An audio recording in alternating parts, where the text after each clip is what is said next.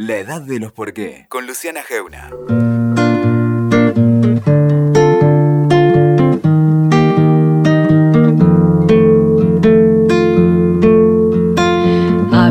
Tiene 18 años. Estudió en la Escuela Superior de Comercio Carlos Pellegrini, donde fue presidenta del Centro de Estudiantes por dos años. Se hace muchas preguntas desde que tiene memoria, pero milita desde los 13. Hoy pertenece al Frente Patria Grande. Si no fuese por el Encuentro Nacional de Mujeres, el aborto y el 24 de marzo, nunca le hubiesen gustado los colores. Es una aspirante a estudiar Derecho en la Universidad de Buenos Aires. Le gustan las palabras, pero no los números. Le dijeron chiquita una vez en la tele y la gente la felicitó por pedir que no se lo digan. Hoy se ríe, la bautizaron así de todos modos. Se llama Ofelia Fernández y es candidata a legisladora porteña y está acá conmigo hoy en la edad de los por qué.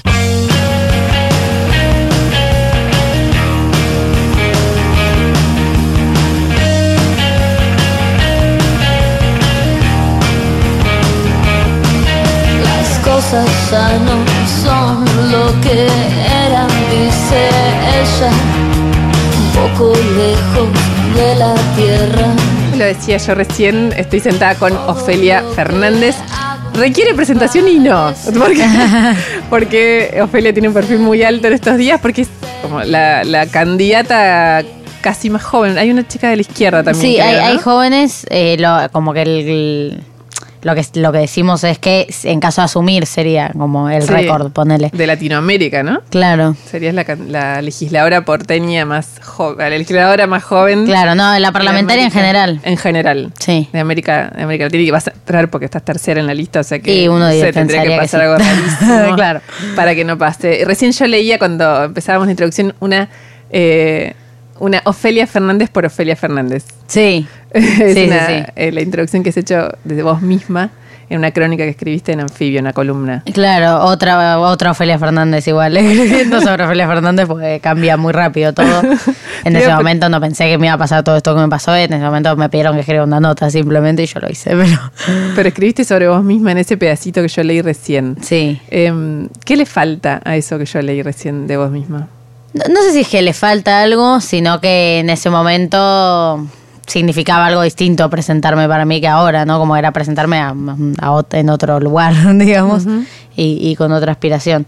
Y ahora tengo otras cosas en mi presentación. Bueno, eso, soy candidata de repente, esas cosas que, que pasaron en el medio. Eh, pero bueno, es bastante parecido. Creo me siguen sin gustar los números.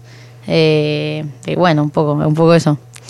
Que vos dijiste, bueno, pasaron cosas y, y una de las cosas que pasaron, bueno, es esta que sos eh, candidata a legislatura, a legislatura, perdón, a la legislatura porteña. Sí. Em, ¿Vos me podés contar esa escena? ¿Cómo, cómo fue el momento? ¿Quién te sentó? ¿Cómo, te, cómo te lo dijeron? Eh, ¿Cómo te lo ofrecieron? Claro, e- es, raro porque fue como, en realidad, terminó como pegada a una propuesta de participar de la campaña electoral en general, ¿no? Entonces como que fue como una cosa en combo y, y fue, fue Juan Grabois, eh, que fue muy raro. Yo, lo- yo, te- yo tenía un programa de radio con mis amigos, lo llamé para entrevistarlo y él me él me dijo como, bueno, yo quiero que conduzcas conmigo al frente de una cosa así como muy grandilocuente. Y yo, para, para, ¿quién sos? ¿Al aire en la radio? No, no, no, Ah. apenas terminamos, pero yo como, wow, esto es un, esto es un montón de información. Y él me dijo, para mí ustedes quieren hasta ser candidata, no sé cuánto, eso, eso le haría bien, eh, no sé, como toda esa hipótesis, que para mí era una locura total en el momento, pero lo que no me parecía una locura era el, el- el que venga y me diga, mira, la cosa está difícil y si no te involucras, si no, no, no, o sea, si, si no intervenís, no es lo mismo, ¿no? Y, y yo venía muy, como muy miedosa a meterme en terrenos así más como de confrontación o lo que sea, en- desde que empecé a tener exposición, porque bueno, viste, te empiezan a bardear, te empiezan a seguir, te empiezan a... Toda una cosa que me daba como un poco de pánico, pero me- en- entendí que era coherente con mi militancia de- de hacer esa apuesta y fue como todo conjunto. Y para pensarlo de la legislatura en sí, tuve tiempo para pensar y cuando dije que sí, no fue un gran momento. Fue sí, sí, creo que está todo bien. y ahí se empezó a instalar y en el cierre de lista ya era como una idea que yo tenía muy interiorizada. Pero como te dijeron por primera vez, fue Juan el que te dijo de, de efectivamente, más allá de participar, Sí, de tener, eh, de ocupar, de tener sí. un cargo, fue Juan. Sí, o sea, me- fue como una, una meta que se proponía porque no teníamos certezas tampoco de si pues, cómo iba a conformarse la lista, eh, cuánta, cuánto lugar iba a tener un espacio como el nuestro, que venía de afuera, que era nuevo, demás. Pero sí fue él como el que, el que, no sé, le pareció que ese potencial era interesante y me dio la idea, digamos, pues yo ni lo había pensado nunca. Eso te pregunto. Eh, ¿cómo- no, cómo se no era parte de mis aspiraciones en general, no es que era, uh, voy a tener que pelear para llegar acá. No sabía que quería llegar ahí. Eh, y tampoco si quería, pero de repente me di cuenta que sí, que podía significar algo. O sea, cuando él me presenta esta propuesta, tuve tiempo para pensarlo y me pareció que era, que era responsable de mi parte cuando se presentaba una oportunidad así de, de pelear para, para llegar a un lugar como ese, podía ser después un ejemplo para un montón de pibas y que sea parte de sus aspiraciones. Y si no es esta otra, pero como una, como una idea no, no meritócrata de si, que si quieres algo lo conseguirás, que yo no soy muy, muy de ese palo, eh, sino que todas las que, que la- poner en valor nuestros recorridos y nuestras militancias y, y sentir que podamos hacerlas concordar con, con lo que es la gran política. ¿Y, que, y, y con quién es la primera persona con la que lo hablaste a eso? Esto así más en términos personales. claro. No, no me acuerdo. El tema, o sea, fue gracioso porque Juan todo esto me lo dice enfrente de mis amigos. Sí, claro, me imagino. Y todos tipo, ¿qué, qué dice este hombre? Como nadie sabía que iba a pasar algo así, yo tampoco. Eh, entonces él apenas se fue, lo hablé con todos mis amigos, digamos. Ustedes entienden que me acaba de decir que conduzca una fuerza nacional. Toda una cosa que, que muy a su estilo después cuando lo conoces, pero yo en el momento estaba muy sorprendida. Eh, y, y bueno, entonces ahí ya me, ahí me dijeron como, uh, aguante, no sé qué, pero bueno. Él sobre todo lo pensé cuando viajé, no sé, cosas así que, que me dieron espacio mental para, para saber si estaba dispuesta no solo a, lo- a- a la legislatura en sí, sino bueno, la- al tipo de exposición que es, ¿viste? O sea, Sí. es como, como bueno, y ahora lo estoy, o sea, ahora lo veo claramente que era que me iba a pasar lo que me está pasando. ¿Qué te está Que me pasando? están pegando todo el día, están tomándome prueba en todas partes, que, o sea, que sean fotos, fake news, cosas, no sé, un montón de, un montón de cosas que no, a las que no estaba acostumbrada y sabía que podían venir, pero bueno, una pone en una balanza una cosa a la otra, o sea, ten- tener un lugar importante, un potencial, eh, un, un espacio en el cual poder de- discutir desde otro lugar las cosas, de, lle- de llevar la voz de un sector que no la, no la tuvo nunca de manera propia. Eso pesa más que, que te puteen en Twitter, ¿no? Pero bueno, que te puteen en Twitter es, es algo. ¿Qué, qué es lo para vos lo, lo mejor y lo peor de ser tan joven en la condición en la que estás? Eh, lo mejor, uno, que no hay, eh, digo, no, hay, no que no hay jóvenes que, se- que se organicen y que sean muy capaces, sino que no hay en, en- la gran política, entonces sé que, que ahí hay una dosis de novedad eh, y de prioridad, de, de una agenda que no, no es prioritaria y suele ser más simbólica, ¿no? La agenda de la juventud en general es como eh, una búsqueda electoral más que, un- que una búsqueda programática. Es como, ah, bueno, hay que ganar el voto, una cosa más así. Hay excepciones, por supuesto, pero digo, en, en- en la mayoría de los casos. Eh, entonces eso me parece como súper interesante. Eh, y también como con no solo la entrada en términos de, de agenda, sino la entrada en términos de lógicas. O sea, otro lenguaje, otra dinámica, ot- ot- otros tiempos, otra búsqueda, porque pensá que yo tengo 19 años, entonces... De repente voy a tener un trabajo formal, digamos, de alguna manera, como muy, sí, aparte un muy trabajo estructurado. que, que gana para los estándares de... Ah, sí, muy bien, gana sí, muy bien. bien. Igual estamos eh, discutiendo eso, pues no, no nos interesa ganar tanta guita Eh, y sentimos que es una buena, eh, que es una manera que, que, que puede corromper la ética muy fácilmente, eh, uno acercarse como a, a algo así. Bueno, es subjetivo, ¿no? Pero al menos yo lo evalúo así y estamos pensando un criterio más razonable, porque yo no entiendo esto como una eso, como una meta laboral o una cosa más profesional, sino como una, una búsqueda eh, más política, ¿no? De, de, de, de- de transformaciones y demás que que bueno, yo creo que, es- que eso es también una, una, una virtud, ¿no? Que sé que sé que entro con intenciones que no tienen que ver con mi autoconstrucción, de la autoconstrucción de mi espacio político, sino de la realización de una serie de objetivos que conocí en primera persona y por los que di pelea un montón de tiempo. Entonces, eh, creo que es, e- eso e- es una diferencia, ¿no? y, y entro como eh, de una manera medio experimental. Lo peor, bueno, o sea, digo, uno, eh, eh, personalmente esta situación, esta sensación de que, de, de que tengo un- una revisión y, un- y una lupa puesta en mí que no tienen otros candidatos, menos otros candidatos de legisladores, Sí. que es una terna, o una terna no, porque son tres, pero o es una, una parte de la boleta que nunca ni se discute, ¿no? Y ahora ni siquiera es que se discute si votarme o no, se discute si podría ser candidata cuando lo, o sea, me habilita la constitución, debería ser suficiente. Eh, pero bueno, eso se, de repente se pone en eje de discusión. eh, y todo eso, bueno, es, es para mí es, es, es problemático porque tengo que forzarme el cuádruple que cualquier persona para demostrar lo mismo, ¿no? Y, y, y eso es malo, pero bueno, no es, no es lo peor de mi parte. Y algo que sí puede ser malo es que es bueno que no en- hay un montón de puntos en los que no tengo formación y demás, pero también... eh, ves, Eso suena medio egocéntrica esta descripción de que lo bueno es casi todo y lo malo de- de- siempre me excede, pero de alguna manera yo estoy, no estoy tan segura de que la gente que esté ahí también lo sepa todo. Creo que la diferencia de hecho es que fingen y juegan a saberlo todo y yo no tengo de esas intenciones. Yo sé que no lo sé y de hecho estamos teniendo una política que me parece que está muy buena, una modalidad de trabajo que va a ser la elaboración de consejos. Vamos a armar consejos educativos, feministas, sociales eh, y de otros temas que puedan ir saliendo, de salud, diga- de, demás, que se abran a distintos sectores organizados y no organizados de la, de la sociedad civil y, de- de- digo, y demás, que puedan, que puedan ir y traerme sus demandas y, y- y correrme porque donde tengan que correrme y yo tener que hacerles caso en ese sentido. Eh, no, no modo de asesores, ¿no? No, no, no creo que sea lo mismo, sino como, bueno, espacios de discusión en los que la gente que vi- viene de esos sectores me, lo- me lo pueda decir cómo funciona eh, y, y, y, y que quieren, ¿no? Y yo, y yo formarme a partir de eso, de un cruce con, con la gente que vive, que vive esas experiencias de organización. Entonces, bueno, como que no eh, estoy tranquila al respecto también de esas, de, de esas desventajas, eh, porque una la tuve toda la tuve toda Sí. mi vida, la de ser piba y ser joven, no sé cuánto, como en, en el centro de estudiantes y demás, también tuve mis obstáculos ahí y siempre puse, o sea, siempre, no, gracias. Ok. Eh, mate. te pasas un mate. digo, Eh, no, siempre, siempre ese obstáculo aparece, entonces ya lo tengo más o menos normalizado. Ahora, eh, Ofelia, estamos hablando con Ofelia Fernández, la contábamos recién, candidata a legisladora por el Frente Todos en, en la ciudad de Buenos Aires. Vos cuando recién me decías lo bueno y lo malo y, y desde la juventud cómo se aborda desde la política, vos dijiste una palabra que, que es cierto, y es un, un contexto que es cierto, que es muchas veces la política se acerca a la juventud solo por un uso Mm. eh, del, del electorado joven, al que es muy difícil llegarle. Sí. ¿Ese mismo miedo no lo puedes aplicar a tu propia candidatura? Digamos, a, a que te lo hayan ofrecido por esa misma razón. No, no, un- por dos razones. Eh, una es por cómo se dio el proceso para llegar al, al momento de la candidatura. No fue algo que estaba todo el mundo ofreciéndome y regalándome, ¿no? Tuve que, tuve que hacer una- un, un esfuerzo y una, y una instalación para llegar a ese lugar. No, no, tampoco porque me, me decían no, no, ni ahí, ¿no?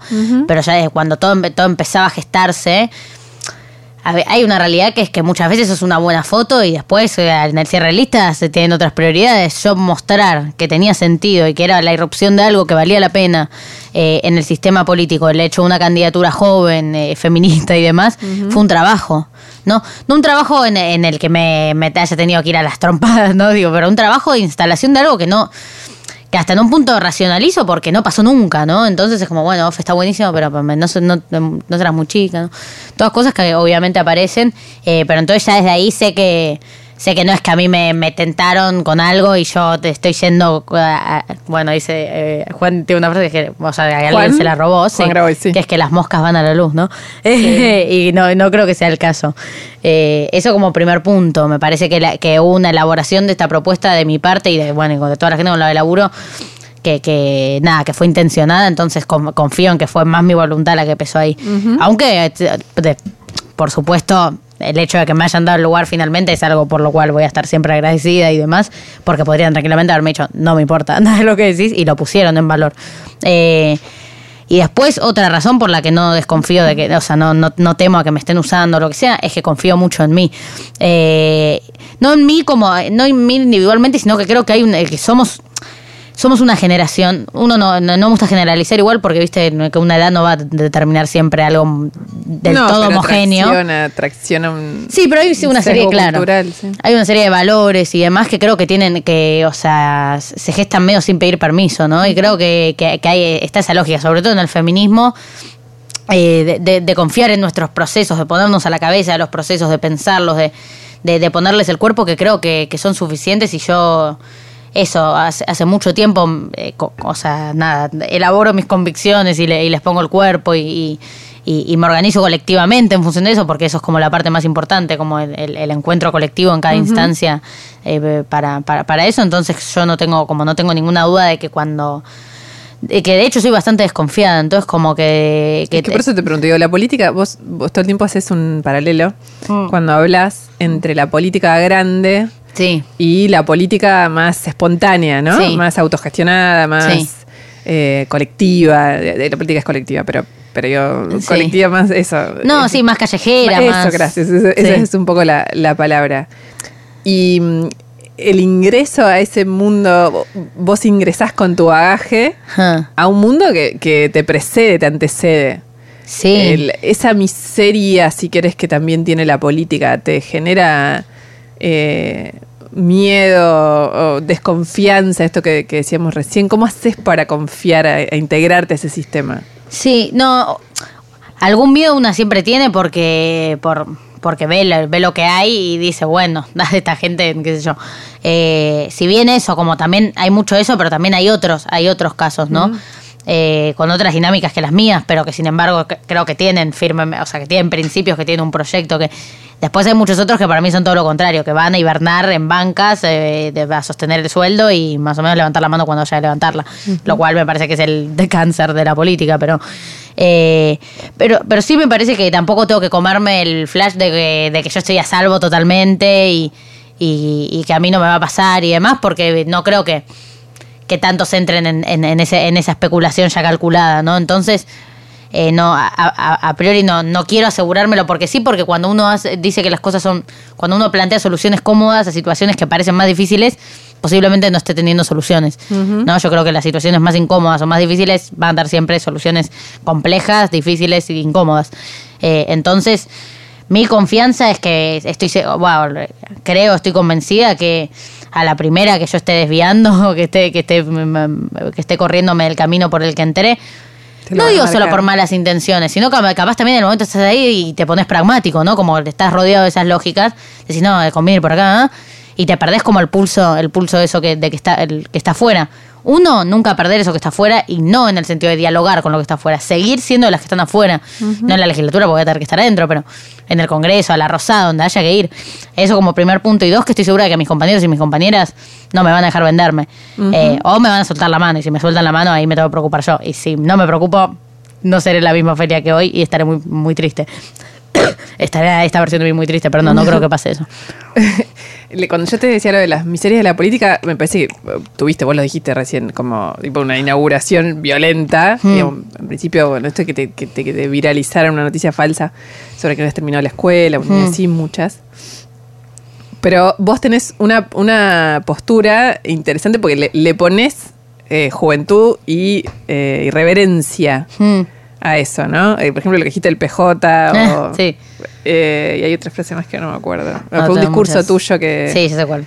Eh, que me seca la concha. Exacto, que no me acuerdo cuál, por qué era, que decías Decía ¿qué era la lo que- tibieza de la burguesía me seca la concha. Exacto. Después de todo un discurso muy intenso, no, no es que solo dije eso, pero, pero sí, sí, sí, esas. ¿Lo pensaste a eso o lo... mm, Eh, o sea, la, la última, la- lo del PJ, no, estaba en una entrevista y yo hablo medio así, o sea, y la gente un poco habla así, pero se ve que hay que tener cierto decoro para, para algunas cosas y voy a dejar de hacerlo. Me parece muy injusto dejar de hacerlo porque siempre me lo preguntaban, era como, bueno, tampoco para tanto, ¿no? La gente que me decía, che, Ofelia, no da que hagas esto. Yo decía, bueno, no sé si no da, o sea, la gente vive puteando bien, no nos vamos a hacer todos los que somos muy modosos y tranquilos, pero bueno, dije, no sé, puede ser, eh, pero sigo sosteniendo que no debería de ser tan grave, eh, sobre todo porque justo estoy nombrando cosas que todo el mundo tiene en el cuerpo, ¿no? Ni siquiera estoy diciendo de tal, es un forro de mía, digo.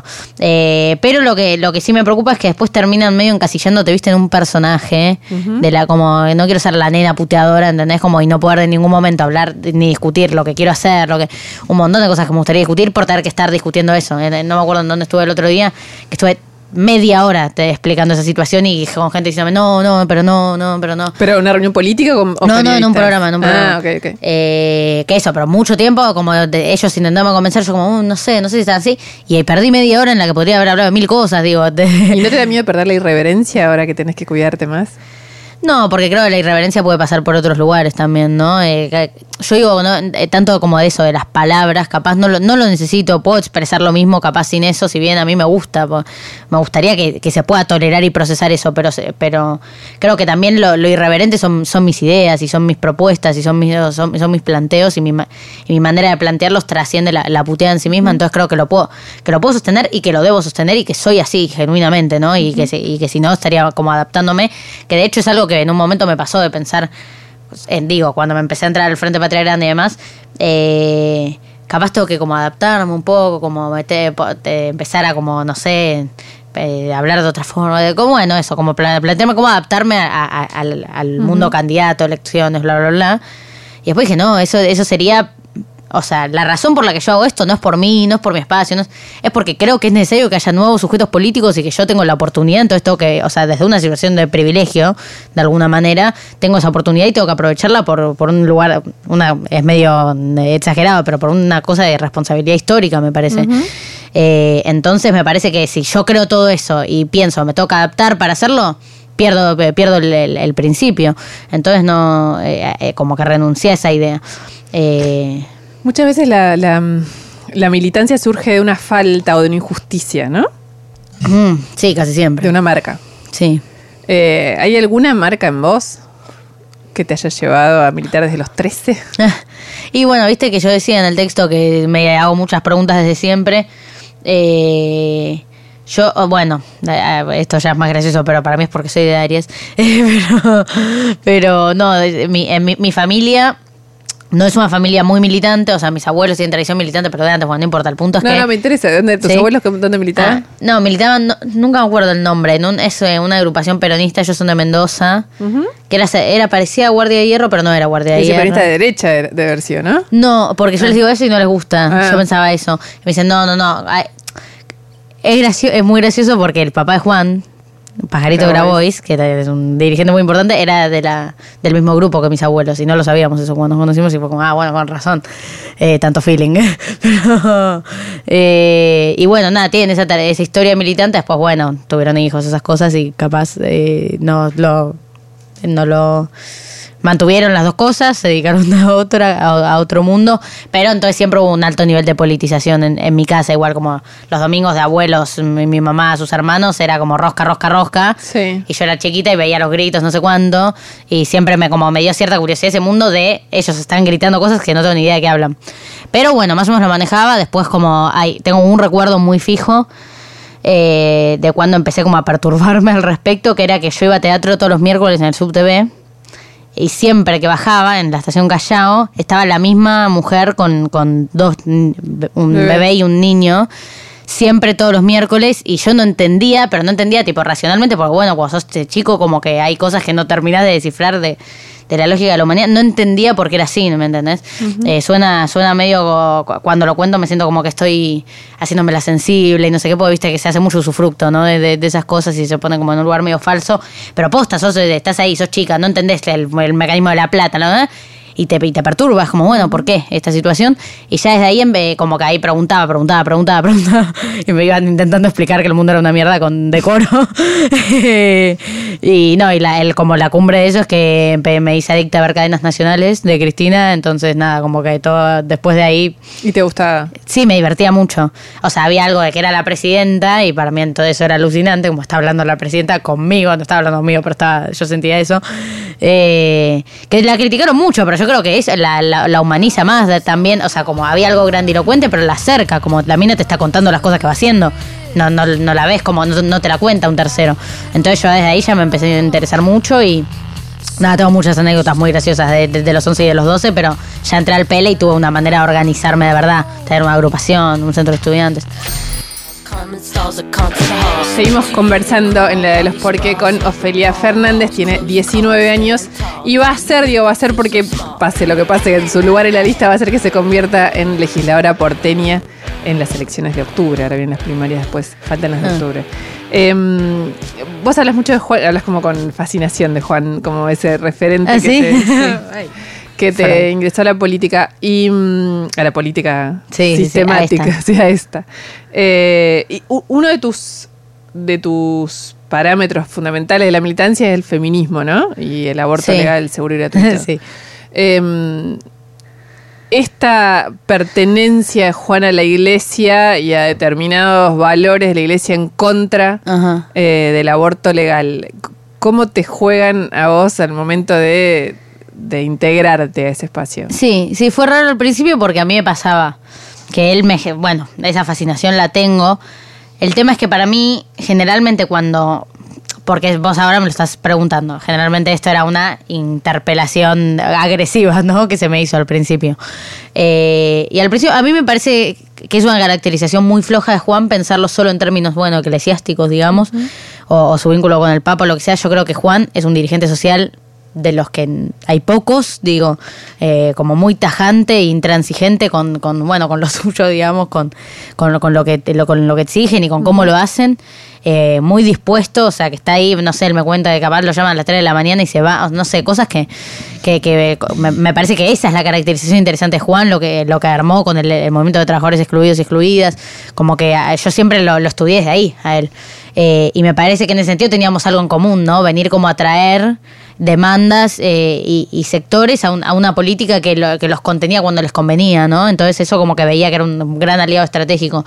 Y en el camino, en relación al feminismo particularmente, me di cuenta que, de hecho, creo que hay pocos chabones que se disponen de esa manera. Es un tipo que dice explícitamente, no, eso es lo tuyo, no es lo mío, o sea, ¿me entendés? No en un sentido de, eh, yo, yo- yo soy machista, vos, vos ocupás, sino de... Yo no, no voy a ser el que desarrolle la línea feminista, la- las intervenciones. Sos vos. Pero no te voy a obstruir, sería. No, no, claro, para nada. Me- o sea, si a mí me preguntan, yo me callo la boca, porque para eso están las compañeras. Que para mí eso es muy valioso. O sea, no me lo tiene que decir él para que lo haga. O sea, es la, es la manera en la que a mí me gusta hacer las cosas. Pero él con total disposición a eso. Y me parece que lo también eh, apenas sucedió, se interpretó. Ofelia se sometió al Papa, ni siquiera Juan. O sea, para mí es muy lineal pensar eh, Juan, Papa idénticos.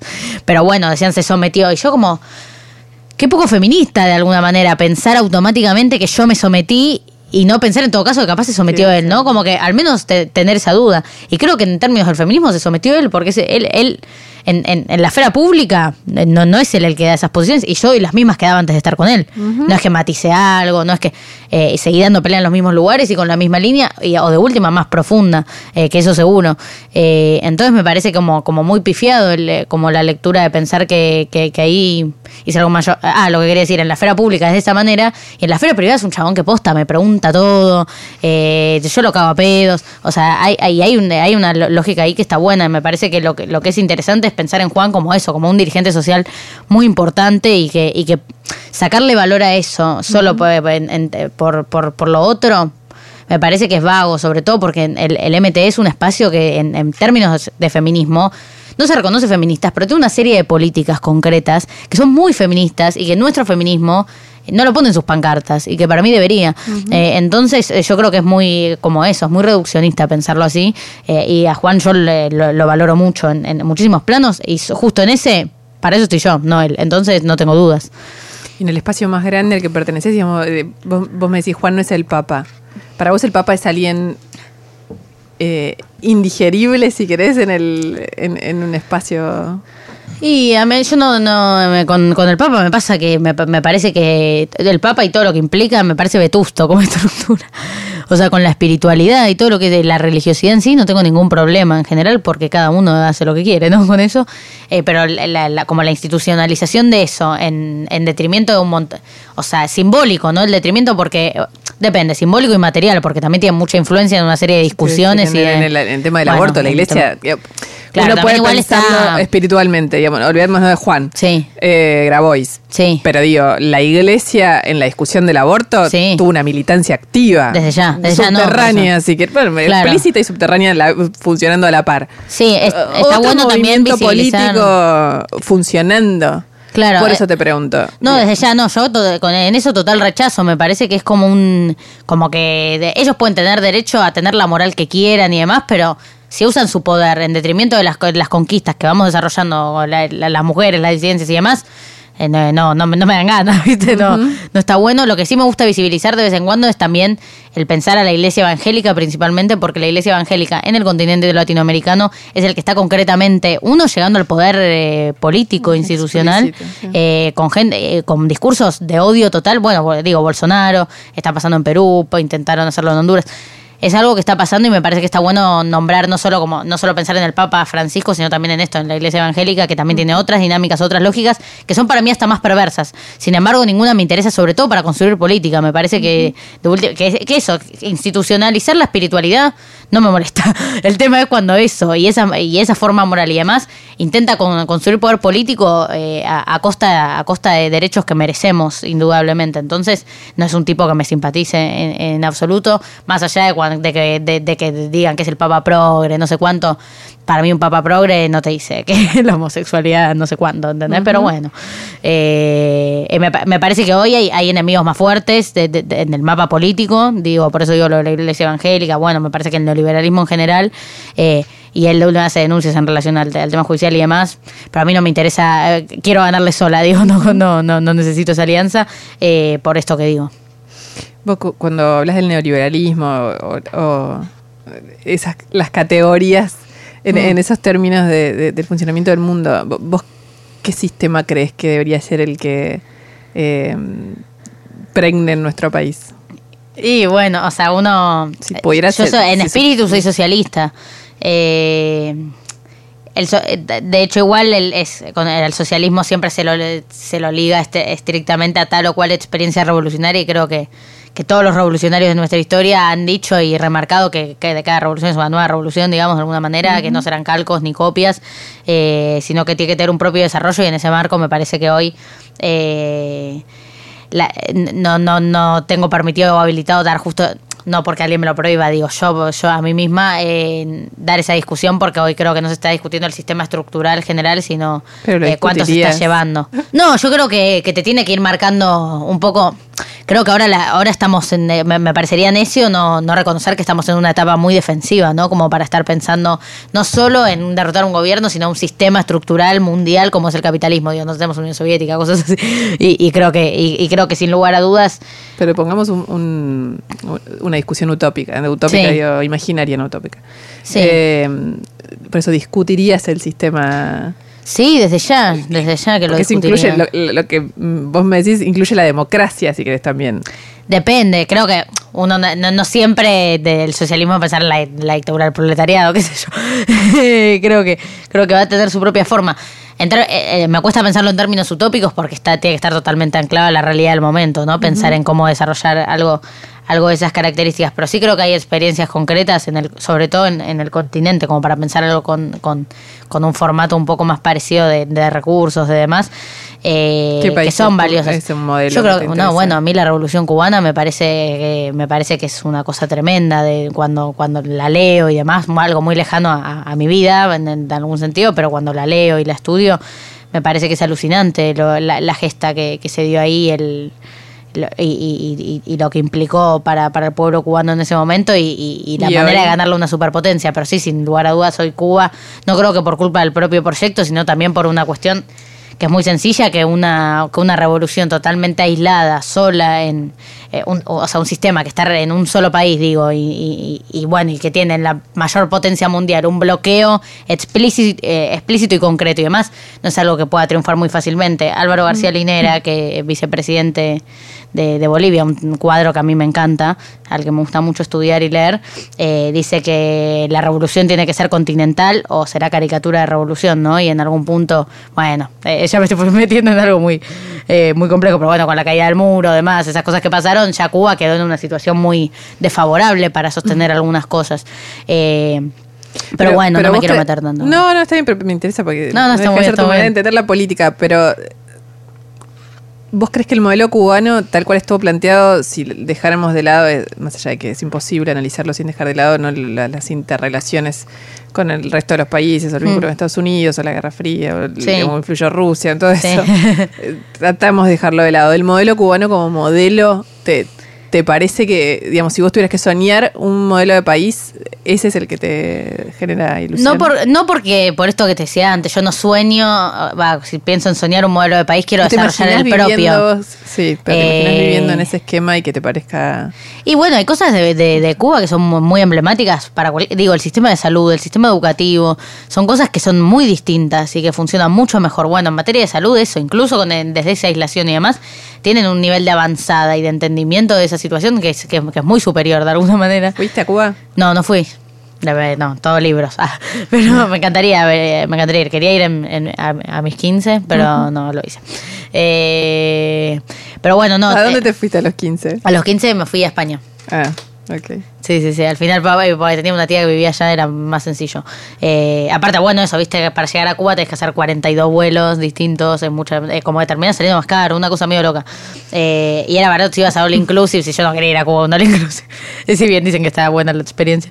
Eh, no, pero bueno, eso, el sistema de salud, el sistema, eh, digo, yo eh, leí mucho en relación a la educación popular, que como todo un planteo educativo distinto, otras pedagogías y demás, que ahí se, se, se pudieron gestar e- e implementar eh, concretamente, bueno, el, el- el tema agrario de las tierras también es alucinante en, la, en la revolución cubana, digo, una, una perspectiva del trabajo, bueno, de, de que la tierra es de quien la trabaja de alguna manera y poder, y poder democratizar, por ejemplo, esos aspectos. Bueno, uno puede hablar de un montón de cosas ahí que me parece que, que, que bueno, te- que te marcan de alguna manera el camino, pero ya, eh, pero uno está cada vez en, está cada tanto en algunas peleas que, que no, que no se siente tan cerca, pero cada tanto yo me, me siento y, y, y lo vuelvo a leer, lo vuelvo a retomar, pues me parece que tiene, tiene mucho de lo que valorar.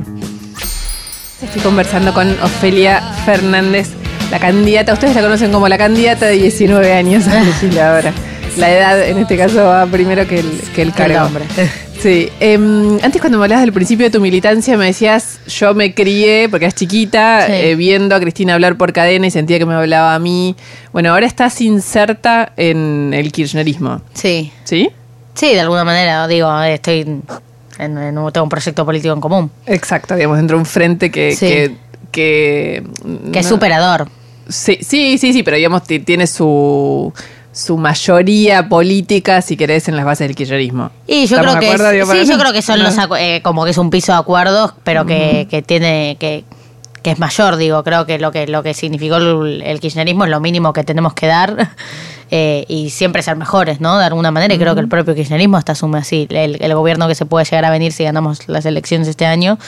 Eh, y sobre todo yo lo digo, bueno, eso siendo la candidata de 19 años, teniendo 19 años, y yo pienso que los mejores años de mi vida fueron esos 12 años, eh, como joven fracasé, digo, si los mejores años de mi vida son los que pasaron, eh, eso es un poco triste, tienen que ser los que vayan a venir después, ¿no? Entonces estoy convencida de que, de que en, en las condiciones del frente que tenemos hay, hay, hay posibilidades, bueno, muy malas al principio porque creo que nos dejan un país totalmente devastado y destruido y entonces hay que ser capaces de, o sea, ser, eh, ser capaces de poner la expectativa a la altura de lo que vamos a tener eh, para hacer.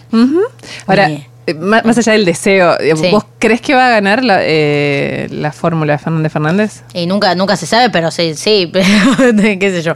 Eh, un poco al menos. eh, al- prefiero pensar que no igual porque, que- porque creo que eh, hay que militar, hay que salir a, a convencer, a ganar, de- a ganar no solo en las urnas, sino ganar ¿Conforme con cómo se está dando esa simbólicamente. campaña? ¿Estás conforme con cómo se dando la campaña presidencial? Sí, sí, sí, sí. Digo, eh, todo recién empieza de alguna manera. Eso fue un- es una campaña muy rara también para mí, creo. No solo por, porque pasé a vivirla desde afuera a vivirla desde adentro, sino porque creo que está hay, hay muchas, muchas cosas en juego. Eh, en los dos sentidos. Ganar o perder eh, significa muchas cosas en juego. eh, entonces, creo que es una campaña que es, es eso, es muy, es muy te va sorprendiendo y que tiene ese nivel de, de efervescencia. Y creo que lo, lo que es bastante particular es que el año electoral paralizó un poco el año en general, ¿no? La, la agenda del año está muy marcada por, digo, por fuera de la agenda propia de cada ser humano, pero la agenda general está muy marcada por el año electoral, que yo otros años electorales veía que había cosas que iban iban atravesándolo. Ahora siento que todo está muy a la expectativa porque creo que que ganen ellos puede significar, bueno, una cosa mínima es que siempre se puede caer más bajo eh, dentro del pozo y creo que, que puede ser mucho peor y casi insostenible e irreversible, lo cual me preocupa mucho. Creo que significaría una derrota para, para los movimientos populares y para el sentido común que venimos construyendo, el, el pensar que ellos puedan reafirmar este año eh, ser gobierno nacional después de todo lo que pasó, creo que sería una gran derrota eh, y que pueda hasta per- perpetuarlos eh, en el poder muchísimo tiempo y a mí eso me asusta de, de una manera escandalosa. Y del otro lado, bueno, me parece que eh, eh, justamente por todo eso es importante ganar las elecciones de hoy y sobre todo también por el contexto regional latinoamericano, creo que es importante mostrar una mostrar esperanza a los proyectos populares que hay eh, que están intentando ser hundidos y golpeados en todo el continente para para para seguir poniéndole fuerza. Ofelia, le- una de las marcas, digamos, al kirchnerismo se le pueden de- dar muchas marcas, ¿no? De Mm. positivas, me- medianas o negativas. Una de las marcas es la corrupción. Mm. ¿Vos estás de acuerdo con eso o no? ¿Con qué? Con que una de las marcas del kirchnerismo fue la corrupción. Sí, yo creo que- creo que eh, sería un poco necio pensar que no hubo corrupción. Eh, creo que lo, lo interesante es pensar que los actores que venimos ahora tenemos que ser la garantía de, de otra cosa, ¿no? Eh, Yo, bueno, al menos yo digo, por, lo- por todo lo que te decía antes también, ¿no? En relación a la, la razón por la que entro acá, eh, la- las expectativas que tengo, los objetivos que tengo, para nada la corrupción es parte no solo digo de lo mío, porque estoy convencida, pero digo en general de, de algo que quiero compartir con otros y con otras, que, que sea, que sea ese, Es, ese el digamos- horizonte y la corrupción me parece que es algo que tenemos que nos tiene que resultar totalmente inadmisible. Lo que sí creo que es un poco injusto el proceso de señalamiento de una corrupción con tanta fuerza cuando el, mismo gobierno nacional que está hoy me parece que es incluso más corrupto y más descabelladamente corrupto, o sea, mucho más explícito. Yo creo que poner a CEOs, empresarios, a manejar minist- ministerios que tienen relación directa con las empresas que manejan, es una forma de corrupción, pero totalmente ridícula y absurda, que es poner una persona que claramente va a actuar en beneficencia de su propio lucro antes que de, de lo que deberían hacer los ministerios, ¿no? Entonces yo creo que no puede ser que la gente se escandalice tanto por una. La gente, digo, bueno, cierta gente, digo, la, la justicia, los medios de comunicación, eh, Pero tienen no te- el, no el ente genera- puesto en un lugar que me parece que no que, que es un poco injusto. ¿No te, no te genera mm, un- una contradicción cuando vos decís, bueno, yo voy a, voy a votar a alguien eh, que sé fehacientemente que construyó dentro de otras construcciones un esquema de corrupción? Eh, ¿Por qué lo decís? Porque para mí no, no, decís que, que- Cristina no lo no, no, tuvo yo creo que no. Eh, yo bueno, eso, No, no te claramente todavía, todavía no, no, no hay certezas. Yo, si hoy me dicen poner las manos al fuego por una de las dos cosas, para mí no robó y no sabía y no digo y no, No tenía no conciencia. indi- No, no, digo, no decís que agarró ella el no sabía. No, yo sino creo que no, que no, decís que ella no el- sabía el- lo que estaba pasando. No, me parece que es una estructura y un esquema muy complejo eh, en el cual tranquilamente puede pasar que... Pero incluso sin meterme en detalles, porque no es mi rubro además, entonces no quiero, no, no quiero como decir algo que quizás sea equivocado. Lo que a mí más me generó pensar esto es que el proceso judicial que se está desarrollando es absurdo y es ridículo y no me parece, me parece que la justicia no es en absoluto imparcial, que pensar que Bonadío es la imparcialidad, que Bonadío es la justicia, un tipo que es abiertamente anticristinista y que por una razón del cosmos rarísima le caen absolutamente todas las causas a él, no me genera confianza. Pero dejemos, yo por eso te digo, po- po- podemos dar una discusión sobre la justicia de este país y, toda la- y es larga y es Eh, Pero ¿cuándo empieza es la- el tema de la corrupción? ¿Quién la saca? ¿Quién lo saca a luz en relación a la figura de Cristina? Un proceso judicial Es rarísimo. Es, largo. A mí lo que me, me interesa, yo, para no, no entrar en ese debate que por ahí es, es una cosa más larga, más profunda y, y es otra discusión, es, lo- yo te preguntaba por eso, si vos que- crees, eh, digo, por esto de integrarte al sistema, ¿no? Hmm. Tener- uno cuando tiene 19 años, en general tratamos que sea así toda la vida, es, es más tajante, ¿no? Hmm. Sos más tajante. Sí, puede ser. Eh, te- tenemos menos grises cuando Hmm. somos más chicos. Eh, entonces entrar al sistema de la política más grande implica esto que te, digamos, uno podría entrar como desde la izquierda, como venías Sí. vos, como por la carretera de la izquierda, eh, de un modo menos más intransigente, y empezás a entrar en, en una zona donde, donde hay muchos más grises. Por eso yo te preguntaba a vos esto, es Mm. si, si, si compartís este hecho de que, olvidémonos la justicia, de este gobierno, de, que ese gobierno tuvo corrupción, si no te genera una contradicción, o a lo mejor no, y eso, e- esa es la pregunta, si te genera o no una contradicción, si es que vos realmente crees que efectivamente hubo corrupción. Claro, lo que me pasa a mí con eso son dos cosas, digo. Por un lado, no, me pu- no puedo quedarme estudiando minuciosamente lo que pasó antes, no estuve ahí, no fui parte de ese proceso, soy parte del que viene.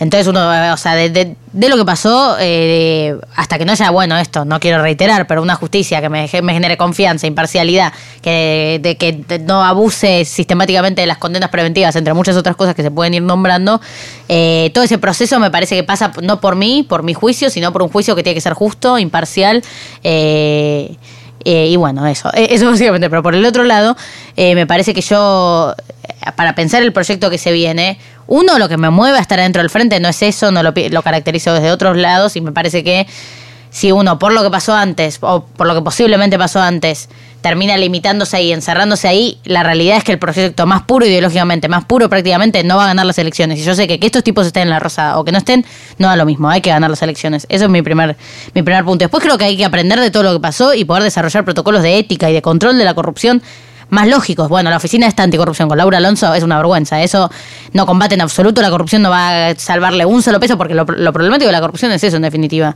Que es plata que le sacan a escuelas, a hospitales, a, a, toda, a, bueno, a los sectores que, me, que, que, que, más la necesitan de alguna manera. Eh, entonces, bueno, para eso hay que desarrollar, creo que un protocolo más firme y lógico eh, para controlar eso, prevenirlo sobre todo y, y en caso de que pase, poder eh, actuar muy rápidamente. Eh, y, y, justo el Frente Patriarante tiene bastante desarrollado ese punto. ¿Te imaginas toda tu vida en política? No tengo idea, pero en, en la en política, en términos generales, sí, en, en, en este formato es una prueba. Inventamos o erramos. Escuchaste La Edad de los Por qué con Luciana Geuna. WeToker. Sumamos las partes.